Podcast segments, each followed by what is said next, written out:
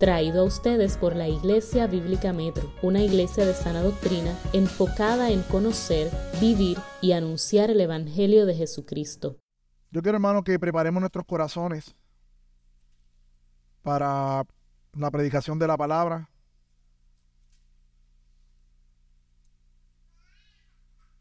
Hay un texto que siempre viene a mi mente cuando voy a predicar que Pablo decía,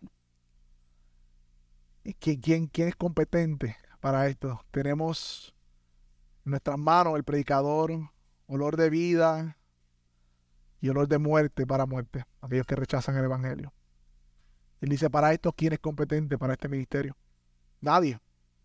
Por eso tanto yo como la iglesia tenemos que venir rendidos al Señor pidiendo que sea Él, por medio de su Espíritu, iluminando nuestro entendimiento y aplicando su palabra a nuestros corazones. Así que te invito a que inclines tu rostro allí y medites conmigo en esta verdad. Señor, venimos delante de ti.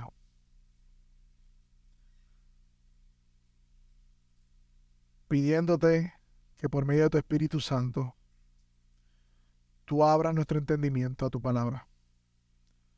Tú quites la venda de los ojos y tú apliques tu palabra a mi vida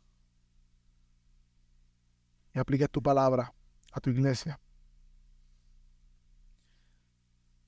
En vano predican, Señor, si tú no edificas la predicación.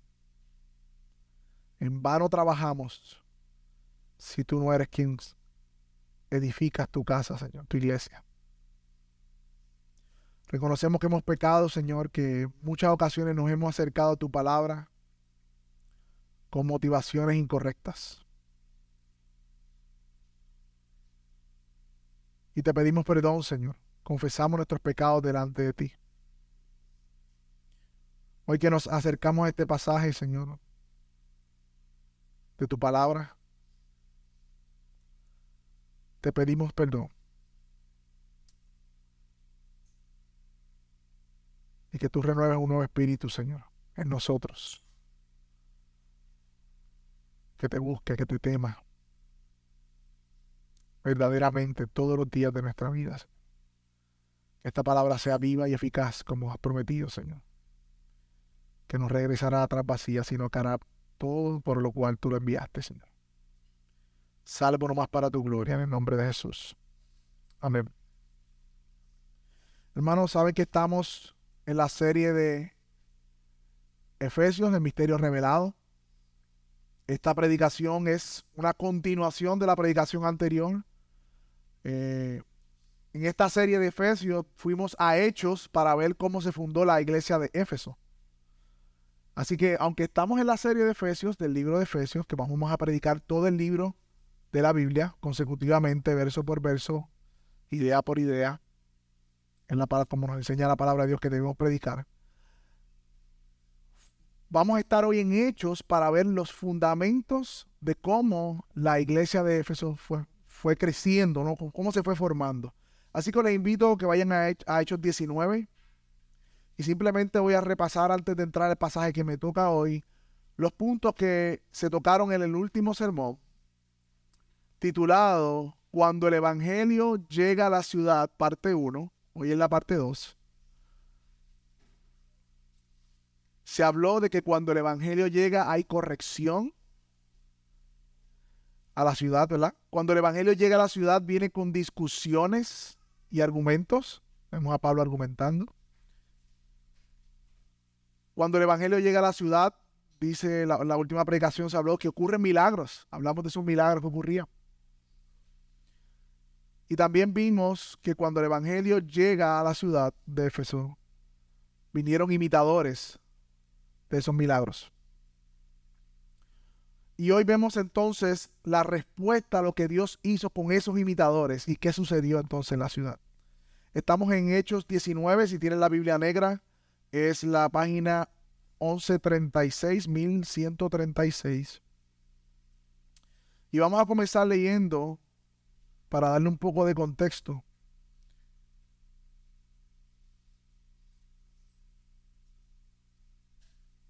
Desde el versículo 11, mi texto es el 19 en adelante, 17 en adelante, pero vamos a leer desde el versículo 11 para darle contexto a esta predicación.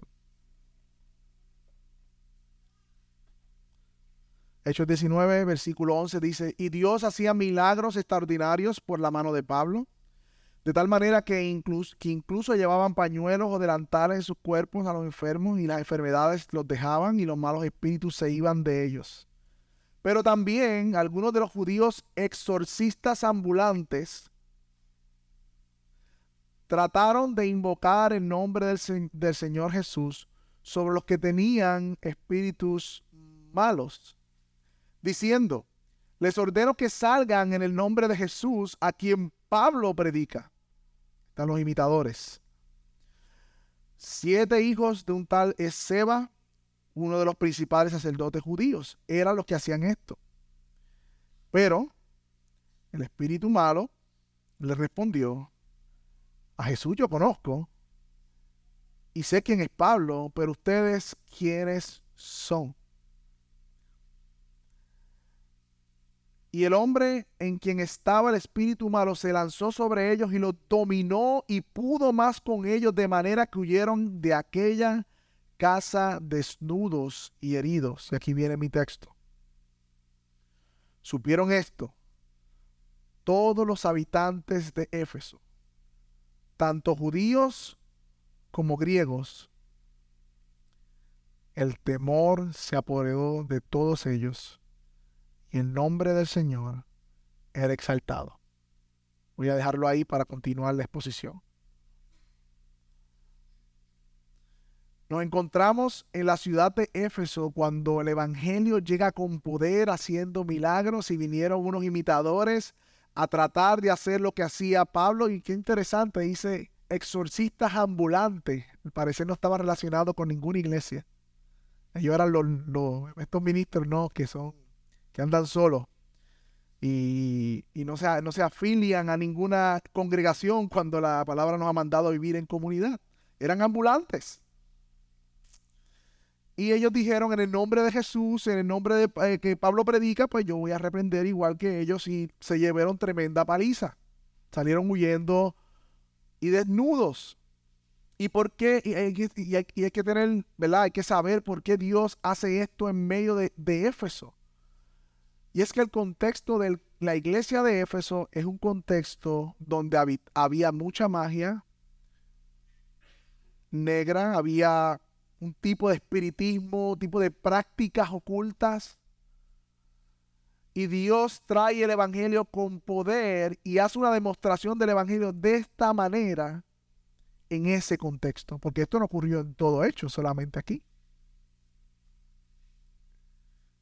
Y en el versículo 17, que es el primer versículo que vamos a tocar, miren lo que dice, supieron esto todos los habitantes de Éfeso, tanto judíos como griegos, el temor se apoderó de todos ellos. Hay una versión que dice, y cayó el temor, esa versión me gusta más, sobre todos, y el nombre de Jesús era exaltado.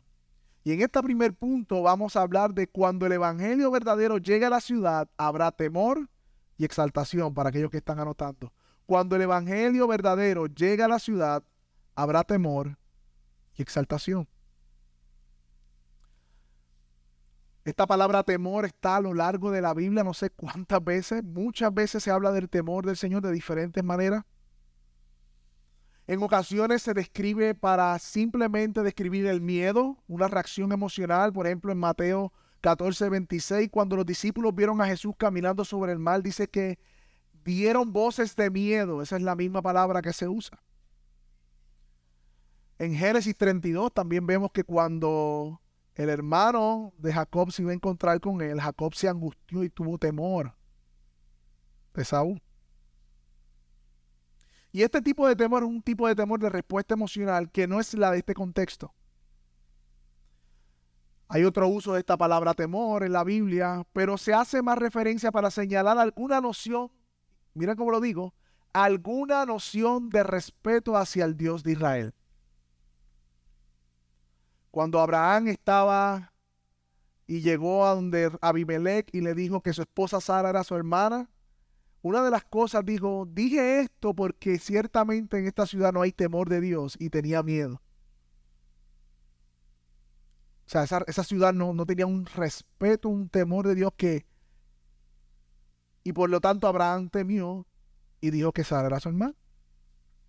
También lo vemos en otros pasajes. Pero este temor reverente o de respeto, no es un temor reverente, pero es un temor de respeto, es un temor que siempre lleva al hombre al autoengaño. Es ese temor religioso que muchos tienen en la cultura.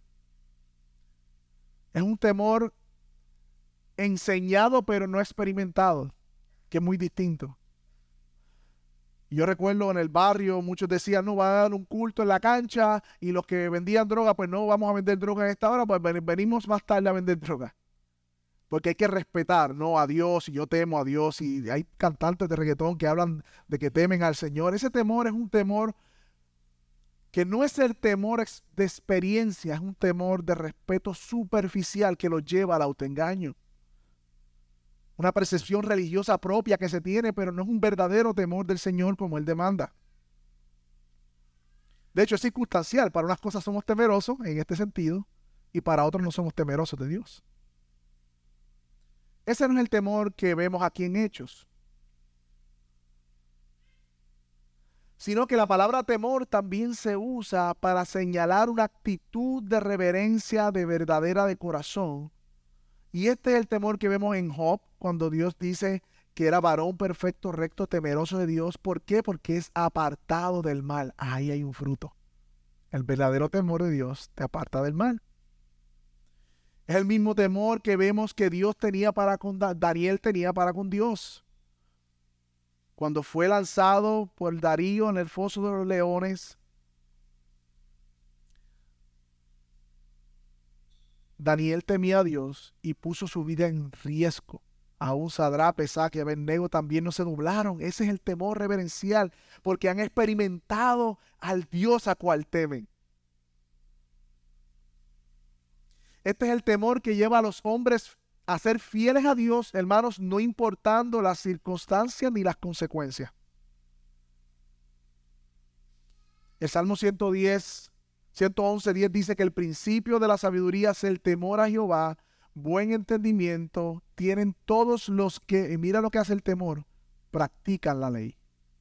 El verdadero temor lleva a practicar la ley o los mandamientos. Es un temor reverencial que produce frutos que glorifican a Dios. Y parece ser que este es el temor que se apoderó de Éfeso, porque mira cómo sigue diciendo el pasaje en ese momento. Dice que el temor se apoderó de todos ellos. ¿Y qué pasó? Y se quedó ahí. Siguieron sus prácticas ocultas. Siguieron pecando como, como, como, como iglesia. No, dice que y glorific y el nombre del Señor era exaltado, hermanos. El punto es, mi hermano, que cuando el verdadero evangelio llega a una ciudad y a tu vida, produce temor del Señor. El temor y la exaltación de Jesús van de la mano. No podemos decir que te glorificamos a Dios cuando no le tememos.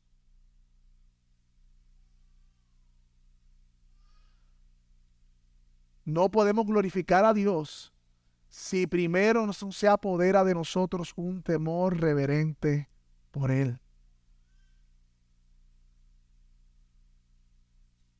Y aplicando un poco esto, aunque ya estoy comenzando a aplicar,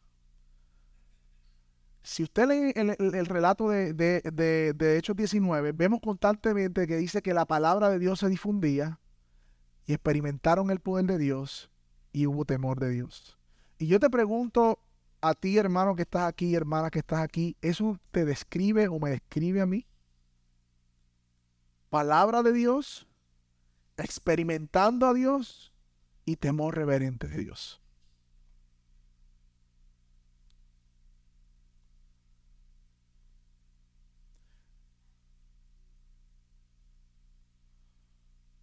Hermanos, no hay mayor peligro, creyentes que están aquí, para un cristiano que una falta de asombro por Dios y su evangelio. No hay mayor peligro que acostumbrarnos a la gracia de Dios y su evangelio. De hecho, esta misma iglesia de Éfeso que vemos que se apoderó el temor fue la misma que en Apocalipsis fue reprendida porque había perdido el primer amor.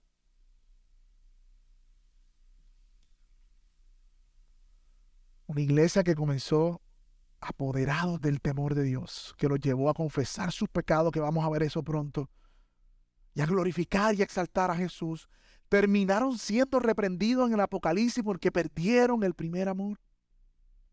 ¿Y usted cree que usted y yo estamos exentos de eso?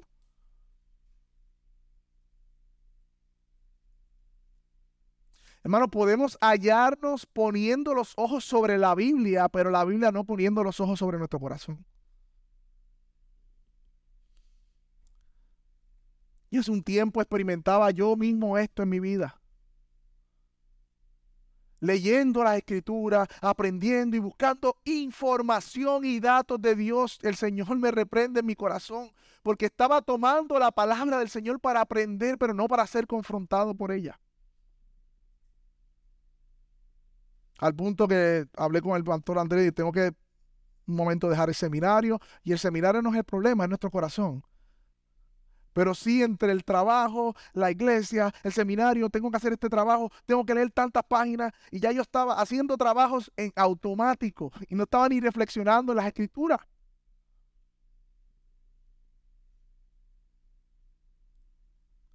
Cuidado, hermanos, que estemos tan acostumbrados que perdamos de vista la gloria del Señor en medio nuestro.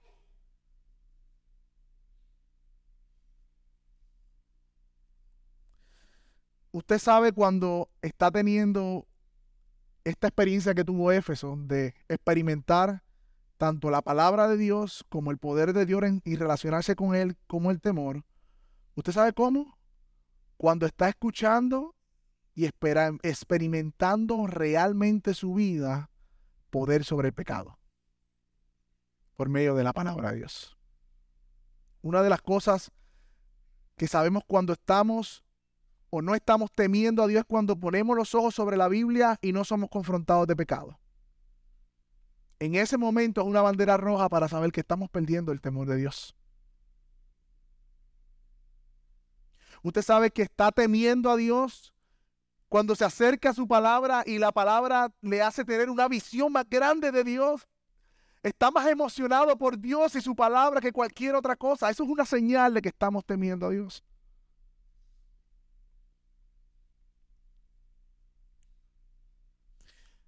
Estamos llenándonos de temor a Dios cuando su palabra nos hace ver a Cristo más real y hermoso en nuestra vida.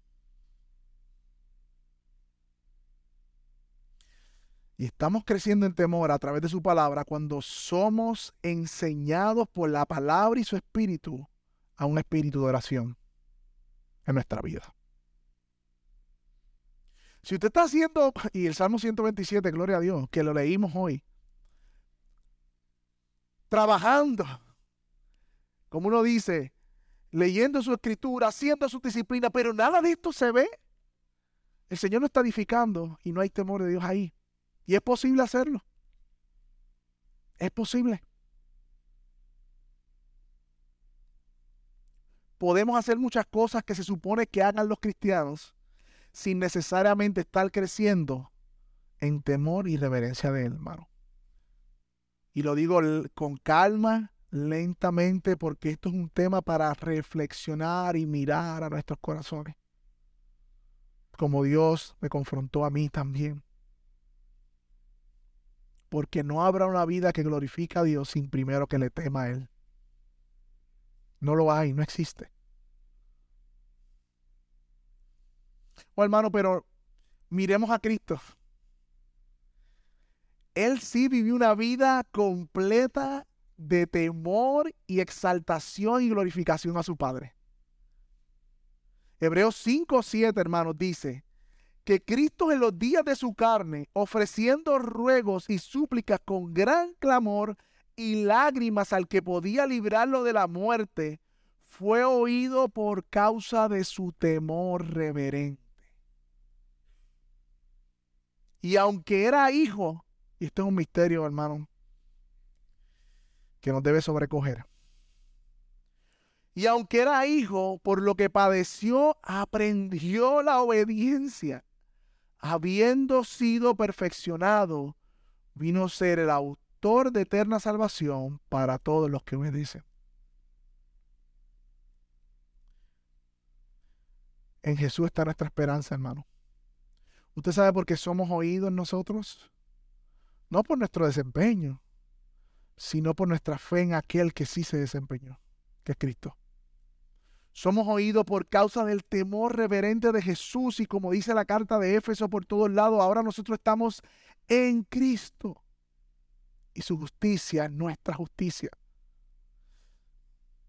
Su justicia, nuestra justicia. Y si, si eso no le derrite el corazón, hermano, nada lo podrá hacer. Está endurecido. Oh Señor.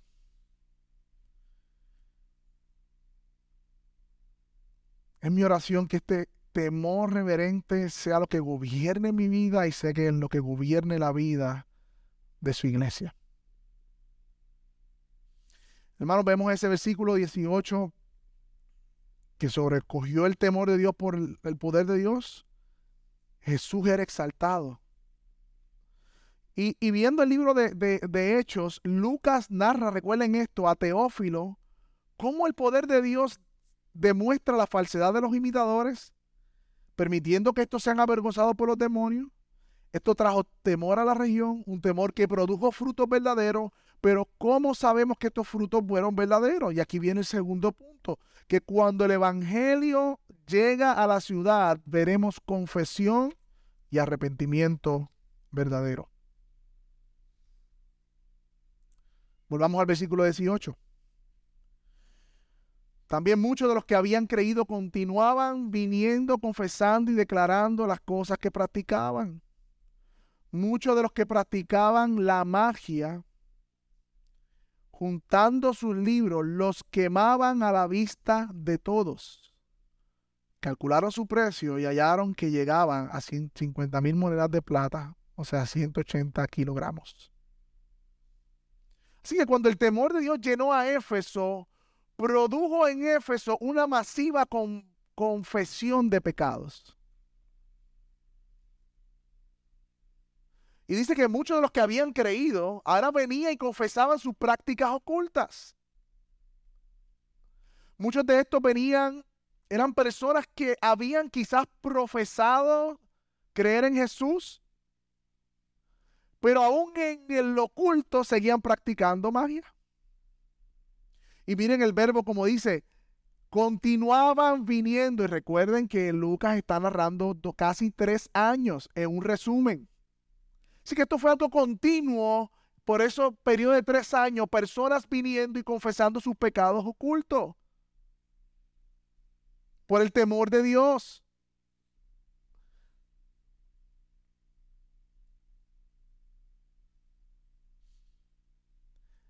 Hermanos, el temor de Dios nos lleva a confesar el pecado.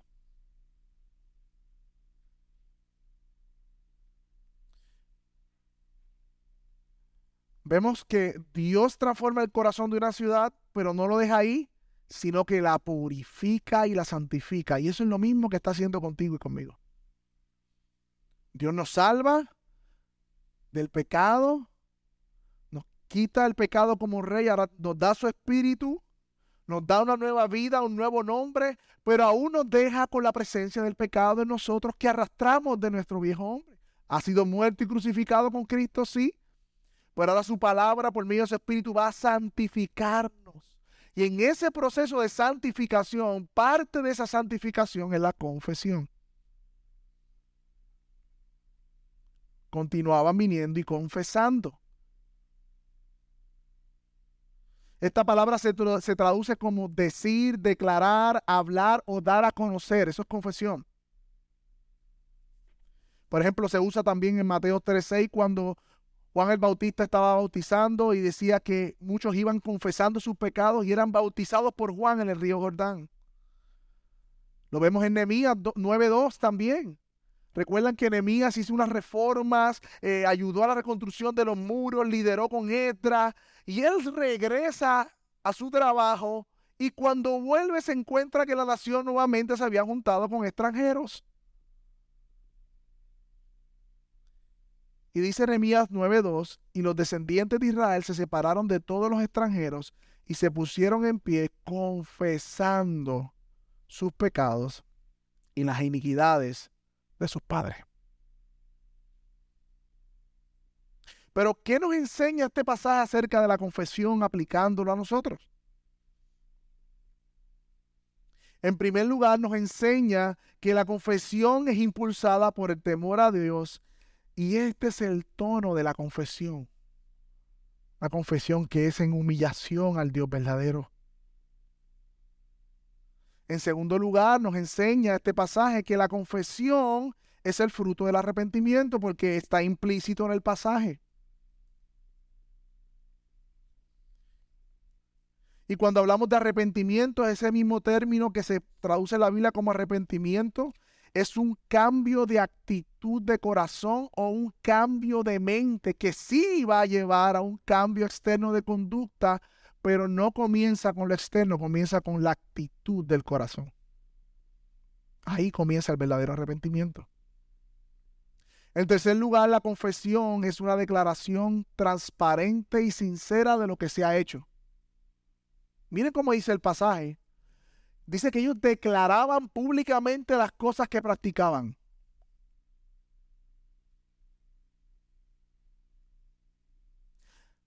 Para que sea confesión verdadera debe ser específica.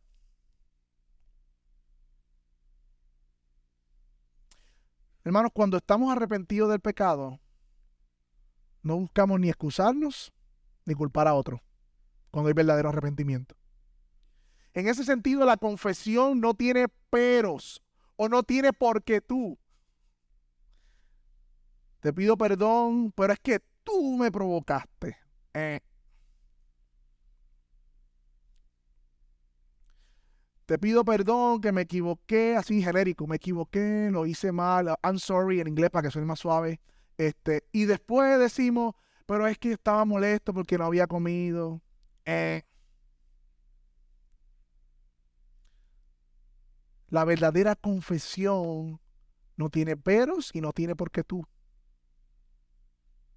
En cuarto lugar, vemos que la confesión, por lo menos el pasaje nos muestra que tiene una, una, dimensión, no toda, pero tiene una dimensión pública. Se quemaron públicamente los libros que ellos usaban y declaraban lo que ellos hacían. Y la ciudad de Éfeso, o sea, los que rodeaban la ciudad, los que vivían en aquella ciudad, fueron testigos de cómo los creyentes declaraban públicamente su rechazo a la cultura y su rechazo a sus costumbres, porque era una ciudad idólatra.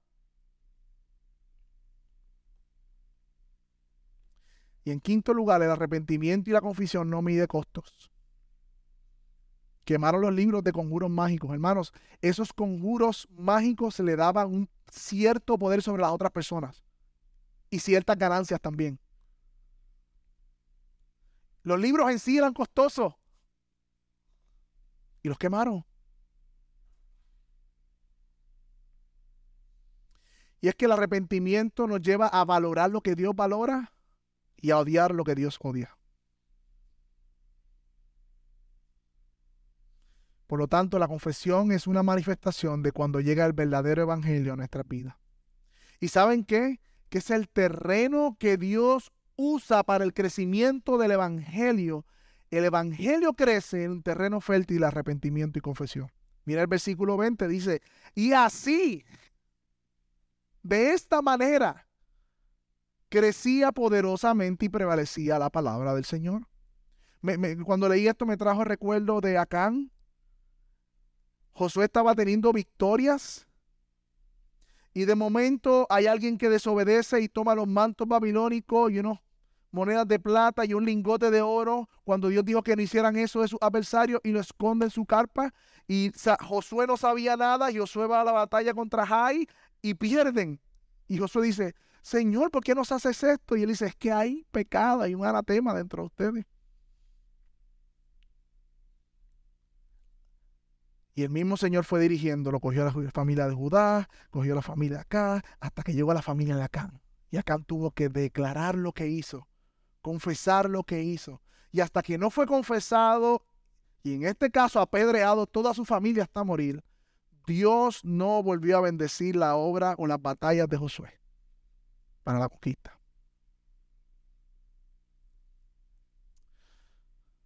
¿Cuáles son estas, las aplicaciones para nosotros con este, con, cuando el Evangelio llega, hay confesión y arrepentimiento. Yo tengo varias preguntas. ¿Este es el Evangelio que ha llegado a nuestra vida? Uno que confiesa y no oculta, uno que declara con precisión, uno que es confesado públicamente. ¿Sabes que somos prontos a ver las faltas de otros? Pero qué difícil se nos hace confesar nuestras propias faltas con precisión. No estoy diciendo me equivoqué, I'm sorry, perdona. Mala mía. No estoy diciendo eso. Con precisión. Qué difícil. Es como si se nos enredara la lengua. Como si no pudiéramos hablar.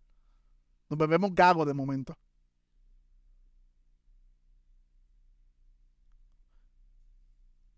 Es cuando yo hago muchas entrevistas de trabajo y siempre digo, dígame las cualidades positivas que tienes para trabajar con nosotros. Y yo soy responsable, yo soy puntual, yo soy las estrellas.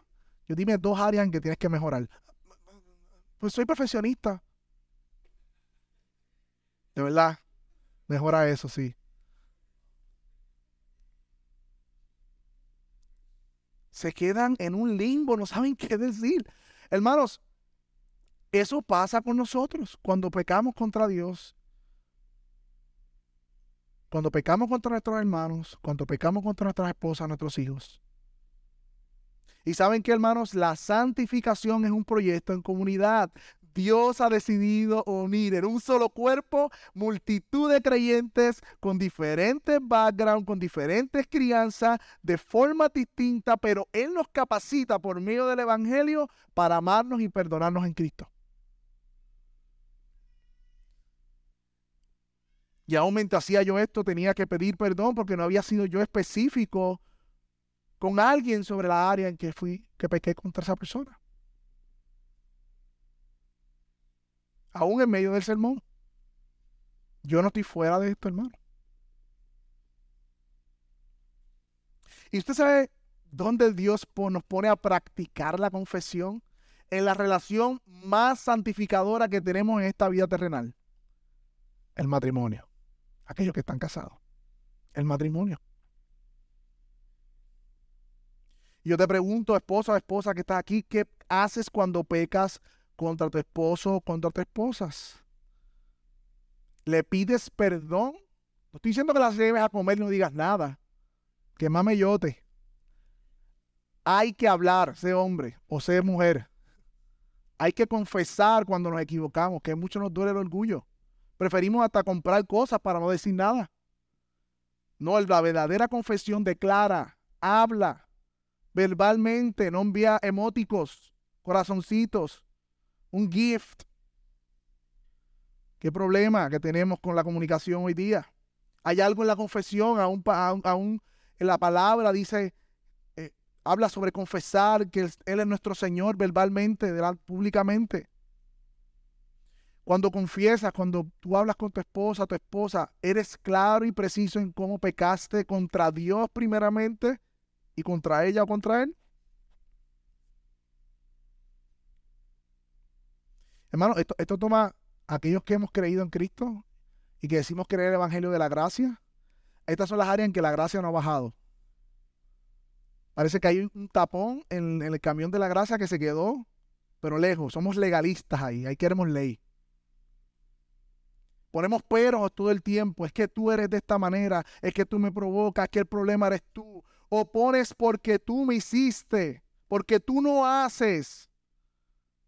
Y excusamos nuestro pecado.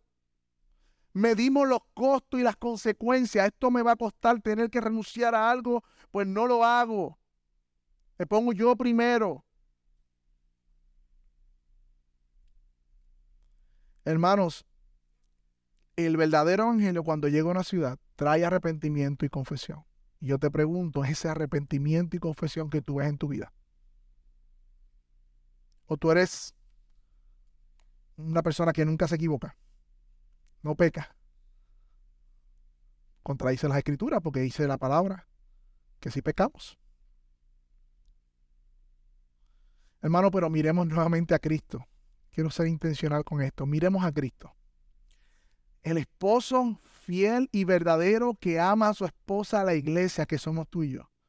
La cual compró con su sangre preciosa y la sacó de la prostitución del pecado. Él la tomó de la prostitución, la lavó con su agua de su espíritu, le puso vestidura nueva, la sentó a la mesa y le sirvió. ¿Cómo tú y yo nos atrevemos a no confesar nuestros pecados ante tal amor? ¿Acaso tú y yo somos mejores que Cristo? Siendo Él el ofendido, vino a servirnos.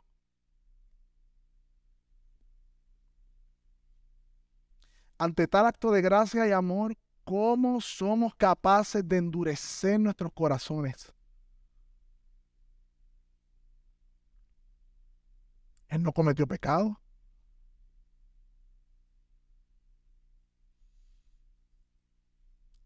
Pero aún así él sí encomendaba su alma a su, a su, a su padre. Siendo justo, sufrió en nuestro lugar. Y nos dio su espíritu como la garantía, el sello de sus promesas. Él produce en nosotros ahora, por medio de ese espíritu, esa vida espiritual que vence la resistencia de nuestra carne. Hermano, tenemos al Espíritu Santo. Si eres creyente. Si no eres creyente, esto es algo imposible para ti. Podrás intentar de vez en cuando, te va a salir más o menos, pero nunca serás sincero de corazón ni para la gloria de Cristo. Serás un imitador. Pero hoy puede ser el día en que Dios ponga su espíritu en tu alma si vienes y crees en sus promesas que Él te da hoy por medio de su palabra. Visita que estás aquí. Hermano, nuestro Padre, nuestro hermano mayor Jesús, la Trinidad es tan paciente con nosotros. Tan paciente, mis hermanos. Que aún nosotros debiendo arrepentirnos de nuestros arrepentimientos, como dice un teólogo, no recuerdo quién es, arrepentimientos superficiales y confesiones parciales, Él aún así nos lleva de la mano para el espejo de su palabra para que veamos con claridad, nos quita la venda y dice, mira papito, ahí está tu pecado. Cuánta gracia. Y este es el poder de Dios en su evangelio, en su gracia. No hay corazón de un verdadero creyente que se pueda resistir a esta gracia a menos que esté endurecido. Así que hermanos, el temor se apoderó de la ciudad de Éfeso. Este temor produjo glorificación y exaltación en nombre del Señor. Y a la vez este temor llevó a confesar sus pecados, arrepentimiento público, y el Evangelio crecía y la palabra de Dios prosperaba poderosamente pero donde hay verdadero evangelio, hermanos, siempre Satanás estará vigilante para robar la semilla de la palabra. Recuerden la parábola del sembrador. En uno de los terrenos, donde la semilla, que es la palabra de Dios, vino la ave y se la llevó. Dice así es Satanás. Donde está el verdadero evangelio, siempre, hermanos, siempre habrá oposición siempre habrá persecución. Así que hermano, cuando el Evangelio llega a la ciudad, este es el último punto, la cultura es trastornada, es cambiada, es afectada por el Evangelio. Y vemos el progreso del Evangelio. Llega a individuos y luego a una comunidad completa. El Evangelio no se va a quedar en un departamento religioso de la persona, sino que va a afectar todas las áreas de la persona. Nosotros no somos Macy, hermano, el departamento religioso donde vamos los domingos y luego nos desaparecemos de ese departamento como si nada tuviera que ver con nosotros, nuestra relación con Dios en nuestra vida diaria. Eso lo hacen los religiosos falsos. Pero el creyente vive una vida corandeo en la presencia de Dios. Por lo tanto, aún los negocios, aún la familia, aún todo lo que hace está afectado por el Evangelio. Y miren lo que pasó, no voy a leer todo el pasaje, pero en el versículo 23, luego de un tiempo, dice que se produjo un alboroto no muy pequeño. Esta es la ciudad de Éfeso todavía. Y el motivo fueron la gente del camino, así se le llamaban a los cristianos. Dice el versículo 23, porque un platero llamado Demetrio, que hacía o labraba templecillos de, la, de, plata de Diana y producía no muy pocas ganancias, o sea que se había mucho dinero ahí, reunió a otros obreros, hizo una junta y dijo, compañeros, ustedes saben que nuestra prosperidad depende de este comercio. Y el versículo 26, pueden ver y oír que no solo en Éfeso, sino en toda Asia, este Pablo ha persuadido a una gran cantidad de gente y la ha apartado diciendo que los dioses hechos con las manos no son dioses verdaderos. Qué interesante ver una declaración de un impío sobre el progreso del Evangelio. Dios la dejó ahí. Lucas la está narrando a Teófilo. Mira, ellos reconocían que el Evangelio seguía creciendo poderosamente. Pero miren las razones por las cuales ellos alteran. Dinero. El Dios de este mundo, de muchos. Pero para, tú sabes, pintarlo bonito, dice el versículo 27, y no solamente corre peligro nuestro oficio, ¿verdad? Sino que también el templo, tú sabes, de nuestra gran diosa Diana se considere sin valor. Ahí le metió lo religioso y lo pintó, ¿verdad? Una, una causa bien bonita. Y no solamente el templo, la religión, sino Asia a quien adora toda Asia y el mundo entero se ha despojado de su grandeza, se puso patriótico. Y usó las palabras para juntar una gente en contra de lo que Pablo estaba haciendo, que era predicar el Evangelio, lo que estaba pasando. Y dice el versículo 28 que cuando oyeron se llenaron de ira y comenzaron a gritar. ¿Y qué gritaban? Grandes dianas de los Efesios. Ok. Y dice el versículo 29, la ciudad se llenó de confusión. Y eso es lo que produce el antagonismo con el, al Evangelio. Toda doctrina que se levante contra el Evangelio lo único que produce es confusión. Y discutiendo este pasaje con mi esposa, me decía, oye, vemos un contraste.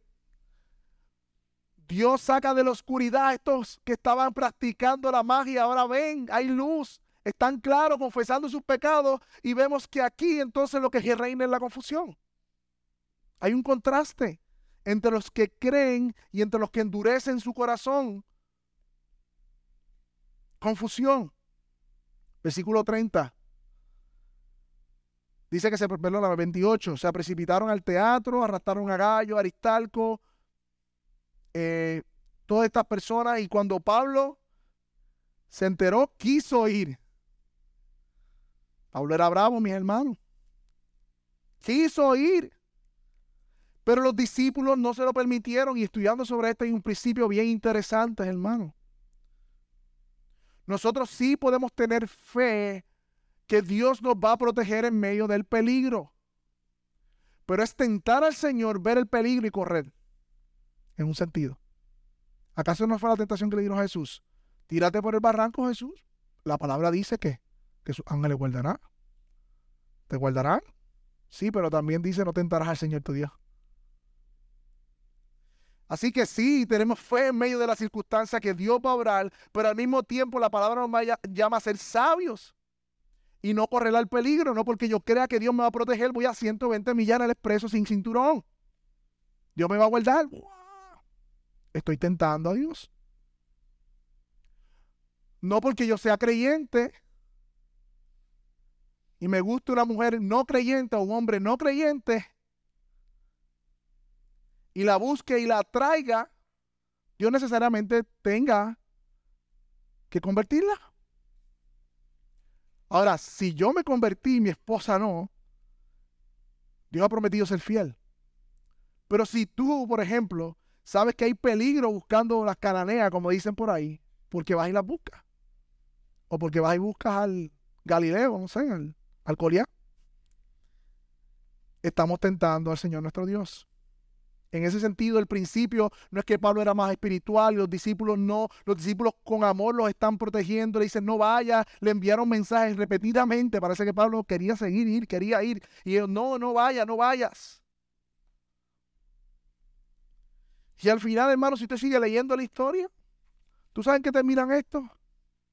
En nada.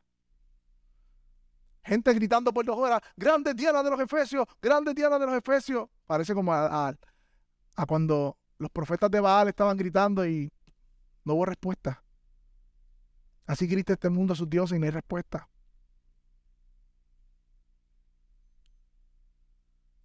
Así que esto terminó en nada, pero lo que queremos que ver con esto en este momento es que el Evangelio no solamente afecta mi vida, mi familia y mis prácticas, sino que afecta la comunidad en que vivo y ofende a la gente. Lo ofende. Porque Pablo decía, esos dioses no son nada. Y para ellos era una ofensa. Pero es bien interesante porque cuando interviene, tengo el nombre por aquí, el secretario le dice que no hay caso y hay una declaración aquí que dice, porque han traído estos hombres que ni roban templos ni blasfeman a nuestra diosa otro testimonio de un incrédulo, un impío, que confiesa que los cristianos eran indefensos, que no estaban haciendo mal y que no había nada malo en ellos. Y nuevamente se me parece a la multitud gritando, crucifíquenlo. Y Pilato dice, pero yo no veo nada mal en él, crucifíquenlo. Así es el mundo, hermano. El mundo odia lo que nosotros no hemos hecho. Hacemos bien a la sociedad, familias decentes, familias que con valores, gente que trabaja, gente con principios, pero la gente odia a los cristianos. Y no esperen lo contrario, mi hermano. Si a nuestro Jesús lo persiguieron, cuanto más a sus seguidores también. Y hermano, en conclusión de este mensaje, esto que hemos hablado es el contexto donde se funda la iglesia de Éfeso. Yo quiero que vayas con sus Biblias y vaya al libro de Éfeso, de Efesios.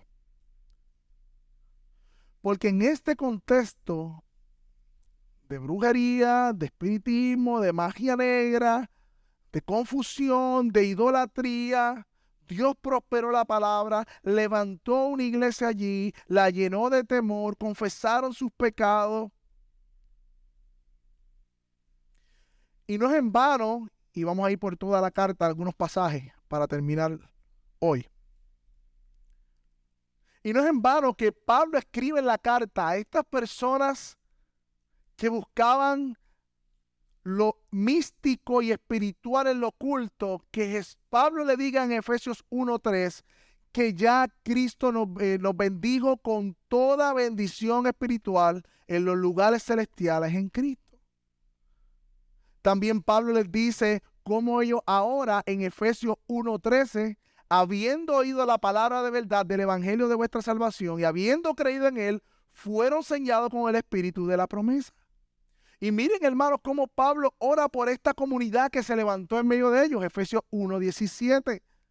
Él oraba para que Dios de nuestro Señor Jesucristo, el Padre de gloria, les dé un espíritu de sabiduría y de revelación en conocimiento de Él, alumbrando los ojos de vuestro entendimiento, para que sepan cuál es la esperanza a la cual los ha llamado y cuáles son las riquezas de la gloria de su herencia a los santos y cuál, mira las palabras que usa Pablo, la supereminente grandeza de su poder para con nosotros los que creemos según la operación del poder de su fuerza, la cual operó en Cristo, resucitándole de los muertos y sentándolo a la diestra en lugares celestiales. Nuevamente el tema de lo celestial, de lo espiritual, sobre todo principado y autoridad y poder y señorío sobre todo nombre que se nombra, en no solamente en este siglo, sino el venidero, y sometió todas las cosas bajo sus pies, lo dio por cabeza a la iglesia, la cual es su cuerpo, la plenitud de aquel que lo llena todo.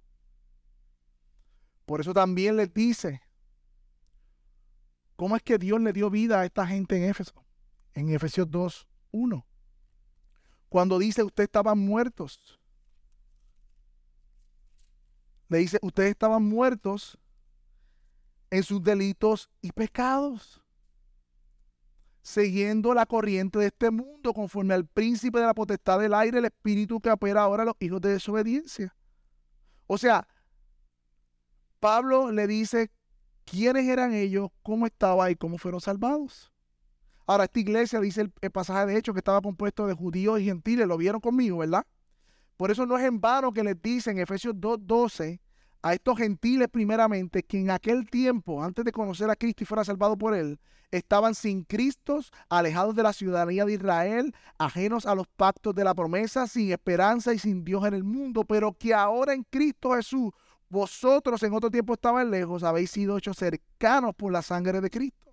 Y a los judíos, mira lo que les dice en Efesios 3:5 que el misterio que en otra generación, o sea, en el pasado para ellos, aún los profetas y todo este bagaje de los judíos, no se les dio a conocer a los hijos de los hombres, como ahora es revelado a los santos profetas y apóstoles por el Espíritu, que los gentiles son coherederos y miembros del mismo cuerpo y copartícipes de la promesa en Cristo Jesús por medio del Evangelio.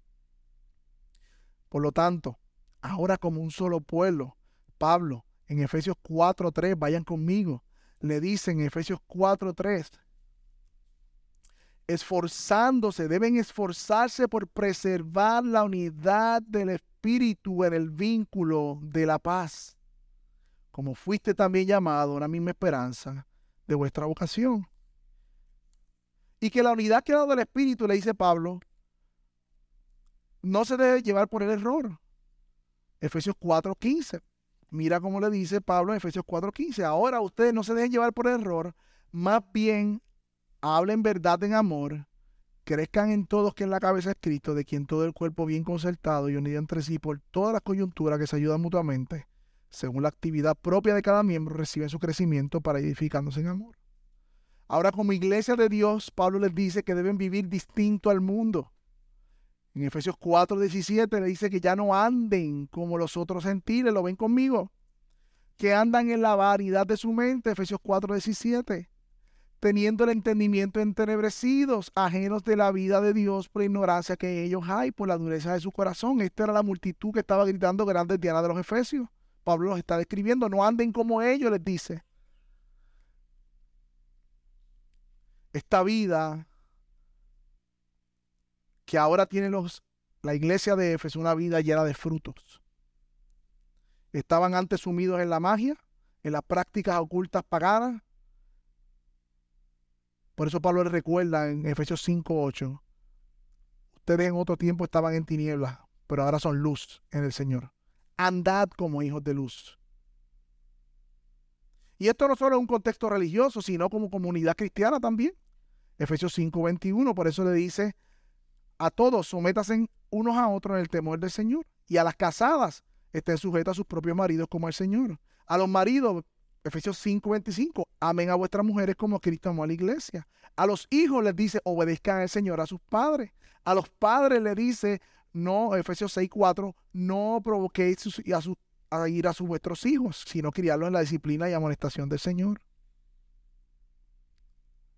No solamente eso, sino también en el ámbito laboral había consecuencias en el Evangelio. Siervos deben obedecer, dice Efesios 6, 5, a los, a los amos. Efesios 6, 9, los amos deben hacer lo mismo con ellos, dejando las amenazas, sabiendo que el Señor es el Señor de, de los siervos de ellos. Y finalmente Pablo les enseña a esta comunidad que sale del ocultismo y de la magia que se fortalezcan pero en el poder de su fuerza, en Efesios 10. Dice, fortalezcase en el Señor y en el poder de su fuerza. De esta manera es la única forma de pelear la batalla cristiana, mis hermanos. La iglesia de Éfeso debía vestirse, dice Efesios 6:11, de toda la armadura de Dios, Efesios 6:11, para que podáis estar firmes contra las asechanzas del diablo, porque no tenemos lucha contra carne y sangre, sino contra principados, contra potestades, contra gobernantes de las tinieblas de este siglo, contra huestes espirituales de maldad en las regiones celestiales. Hermanos, cuando el Evangelio de Dios llega a nuestra vida, no tomamos esta palabra con ligereza. ¿Usted cree que la iglesia de Éfeso es distinta a nosotros? ¿O acaso no son las mismas exhortaciones que se nos hacen a nosotros hoy? Visita que estás aquí. ¿El Evangelio llegó a tu vida? ¿O un tipo de religión? Sí, que mi papá iba a la iglesia evangélica, después voy a la iglesia los domingos de vez en cuando. Un temor conveniente, no es el temor de salvación. No es un temor que experimenta a Dios mismo en la vida. Visita que estás aquí. Has puesto tu confianza en Cristo verdaderamente. Verdaderamente. ¿Tú crees en Él?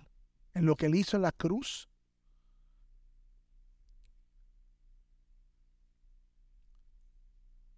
Estás en oscuridad y lo sabes. Estás sin esperanza, ajeno a los pactos y a la promesa. Y has pecado contra Dios y lo sabes. Por eso hoy Dios te invita a que confieses tu pecado y reconozca tu necesidad de salvación. Ten fe, cree en Él y serás salvo. Serás salvo, hermano. Y a la iglesia bíblica Metro Recordemos que esta iglesia de Éfeso comenzó con gran temor. Confesaron su pecado. Crecía poderosamente la palabra del Señor. Pero en Apocalipsis el Señor les advierte, conozco tu arduo trabajo, conozco que no soportas a los falsos maestros ni a los nicolaitas, eres una iglesia de doctrina. Fuerte la doctrina. Pero tengo una cosa contra ti, le dijo has perdido tu primer amor. Has perdido tú el asombro por la gloria de Dios y su evangelio. Yo creo que es una pregunta que debemos tener en nuestro corazón ahora. Y ahora que vamos a orar, meditar en esta pregunta.